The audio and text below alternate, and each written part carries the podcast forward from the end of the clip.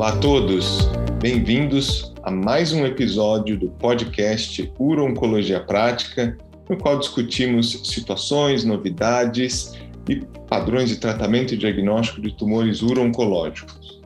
Eu sou Denis Jardim, oncologista clínico de São Paulo, e hoje, na gravação e na discussão desse episódio, eu estarei aqui com o Dr. Diogo Bastos, também oncologista de São Paulo e coordenador do Uro-Oncologia Prática.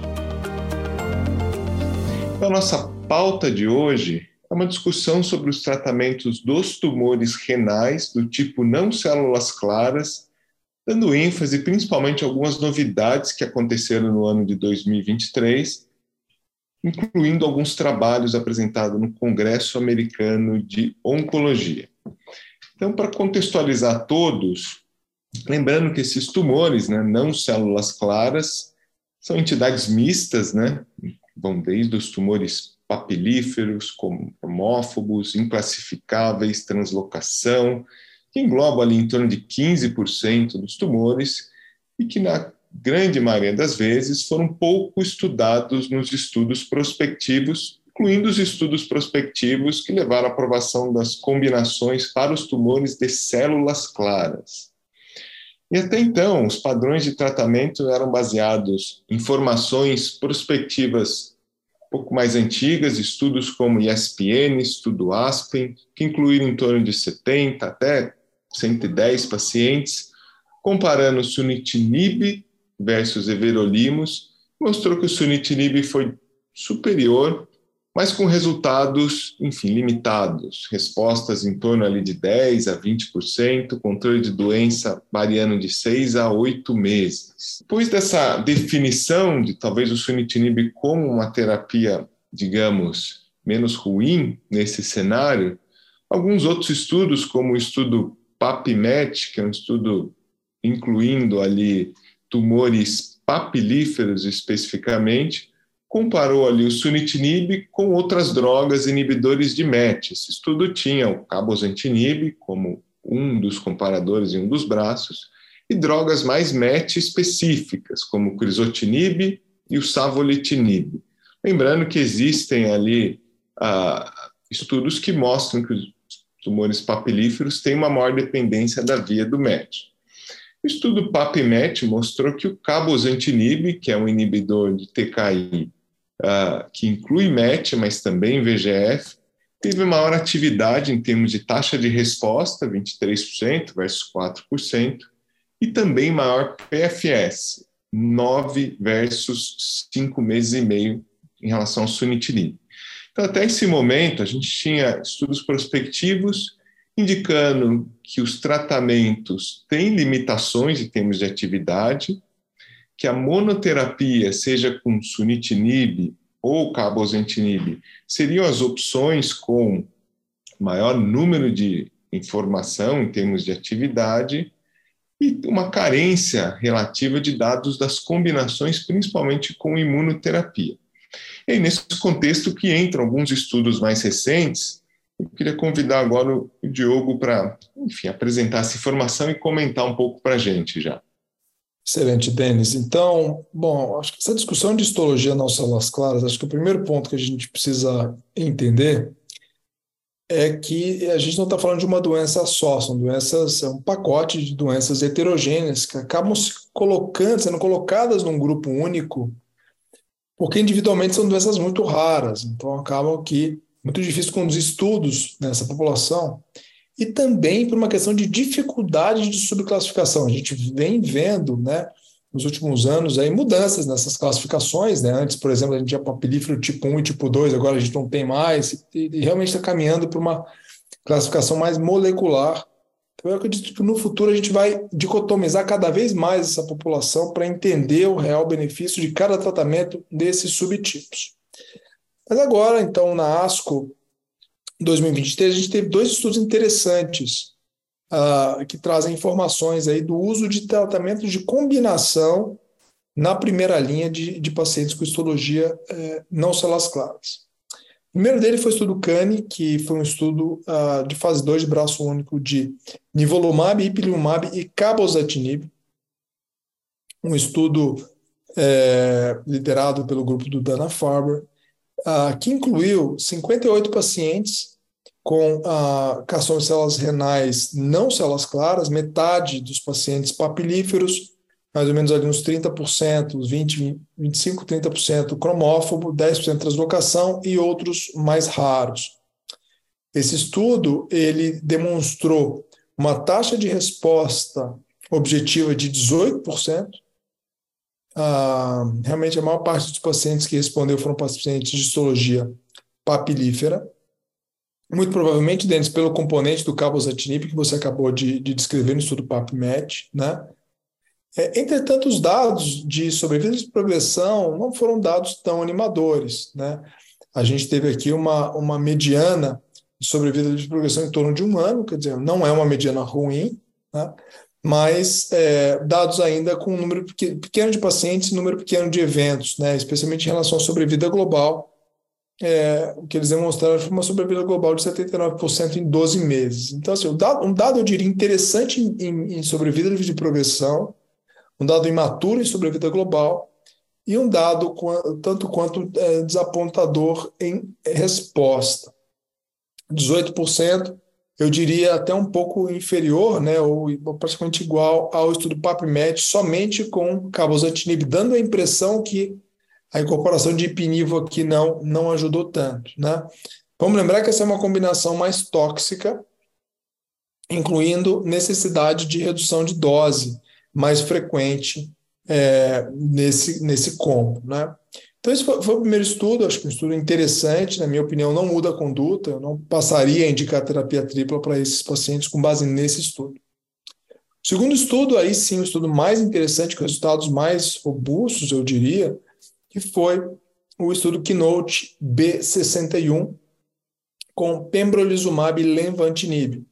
Vamos lembrar que a gente já tinha dado do Keynote 427 com pembrolizumab monoterapia em histologia não células claras, é, mostrando atividade de pembro é, em monoterapia, mas a impressão é de uma atividade, eu diria, um pouco inferior ao que se tinha com os TKIs orais. Então, esse estudo foi um estudo de fase 2, um estudo grande, incluiu pouco mais de 150 pacientes, e tratou esses pacientes com pembrolizumab e lenvatinib. Incluiu, então, pacientes com carcinoma de células renais do tipo não células claras. Ah, o que esse estudo demonstrou foi, bom, em relação aos subtipos, mais ou menos o mesmo breakdown, então 50, quase 60% papilífero, perto de 20% cromófobo, cerca de 15% uh, inclassificado. Né? E o que esse estudo demonstrou, na minha opinião, de forma muito até surpreendente, na minha opinião, foi uma taxa de resposta bastante elevada, de 49%, ou seja, praticamente 50% de taxa de resposta, é, que, que é a maior taxa de resposta reportada até o momento num estudo é, com histologia não células claras. Né? Então, pembrolizumab e lenvatinib, de fato, se demonstrando uma combinação, pelo menos nesse, nesse estudo, uma combinação com taxa de resposta robusta. Taxa de resposta no tumor papilífero foi de 54%, né? Você acabou de mencionar, Denis, no PAPMET foi 23%, então a gente quase uh, mais que dobrando a taxa de resposta, eu diria, né? Chamou muita atenção a taxa de resposta nos tumores cromófobos, que em todos os outros estudos são tumores que tendem a não responder, e nesse estudo 28% dos pacientes responderam e também resposta nas outras histologias menos representadas, claro que aqui com bastante limitação na análise por conta do número pequeno de pacientes. A gente analisa, depois vale a pena analisar a, a curva de, de resposta, né, o curva de cascata, a gente observa que a maior parte dos pacientes tiveram redução dos tumores, mesmo aqueles que não atingiram resposta objetiva por RECIST. Então, o que eles demonstraram é que 88% dos pacientes tiveram algum grau de redução é, das lesões-alvo desse estudo. A sobrevida de progressão é, em 12 meses ela foi de 63% e uma mediana de sobrevida de progressão de 18 meses, ou seja, realmente é, se compara muito favoravelmente aos dados de outros estudos e, de novo, ainda uma sobrevida global imatura, sem atingir a mediana. Em termos de, de toxicidade, eu diria que a toxicidade esperada para esse tipo de combinação, sem nenhum sinal de surpresa. Então, é, esse foi um estudo, na minha opinião, bastante interessante. É claro que a gente tem muito pouco dado, né, Denis? E a gente não tem estudo de fase 3, enfim, como a gente tem uh, em carcinoma renal de células claras, mas eu diria que, se disponível, essa me parece a melhor combinação, pelo menos com comparações indiretas até aqui, me parece a combinação mais ativa uh, dos dados até então apresentados na histologia uh, não células claras. Queria ouvir um pouco da sua impressão sobre esses estudos, Denis, e com esses dados você hoje tem um paciente com carcinoma papilífero metastático, se você já recomendaria pembrolizumab, você ficaria com cabozantinib ou mesmo com sunitinib. Interessante, né, Diogo? Como, enfim, na ausência de grandes estudos, a gente tem que realmente acabar indo fundo na interpretação e, enfim, e ficar refém, às vezes, de diferenças pequenas entre os estudos. Mas, realmente, dentro dessas limitações, o B61 mostra que a combinação tem dados muito interessantes de atividade, e eu chamo a atenção que até o ano passado teve a apresentação de um estudo também de 40 pacientes com tumores papilíferos não classificáveis e translocação, com a combinação de nivo e cabo. E esse estudo mostrou uma taxa de resposta objetiva de 48%, muito em linha com o B61, 49%, e também contrastando com a combinação tripla, em que adicionando o IP, o IP, pelo menos indiretamente, a taxa de resposta foi pior, né? Então, realmente ali eu acho que analisando esses dados dá a impressão que terapia tripla adicionando o IP tem pouco valor.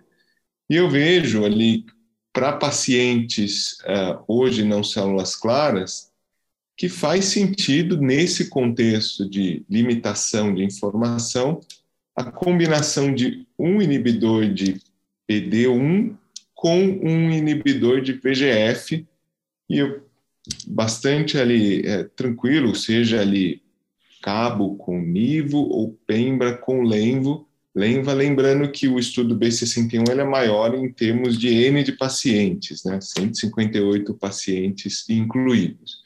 Eu acho que hoje é possível incorporar essa informação como tratamento, até a gente ter, enfim, melhores estudos que definam as histologias de forma separada.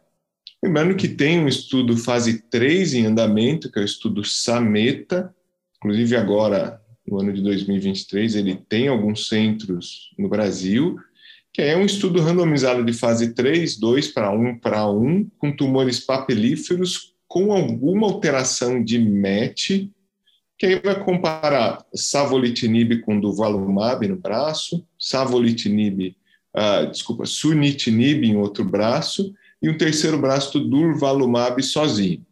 Então, a recomendação seria sempre que possível incluir no estudo, mas fora do estudo uh, faz sentido pensar na combinação. E ainda algumas particularidades que eu vejo no dia a dia. Eventualmente, a gente tem essa entidade à parte, hoje definida do ponto de vista molecular, que é deficiência de fumarato uh, hidratase, esses pacientes eles eram incluídos no, no grupo papilífero, então muito provavelmente alguns desses estudos que a gente mencionou deveria ter essa histologia incluída lá no, no grupo e não dá para dizer que elas não respondam à combinação VGF com imuno, mas para essa histologia tem dados também específicos com a combinação de bevacizumab e erlotinib, então eu diria que é uma forma de tratamento a mais a considerar.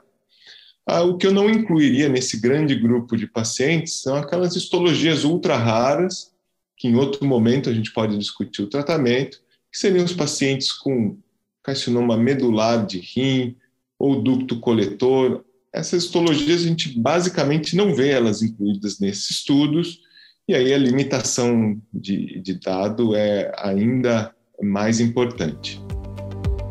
Perfeito, Denis, muito bom. Então, com isso, acho que fizemos uma discussão bastante abrangente e atual né, da, dos últimos estudos em histologia não células claras. Queria te agradecer, agradecer a todos é, que nos acompanham e pedir que continuem nos acompanhando. A gente sempre vai buscar trazer aqui informação prática de qualidade, de aplicação do dia a dia do oncologista.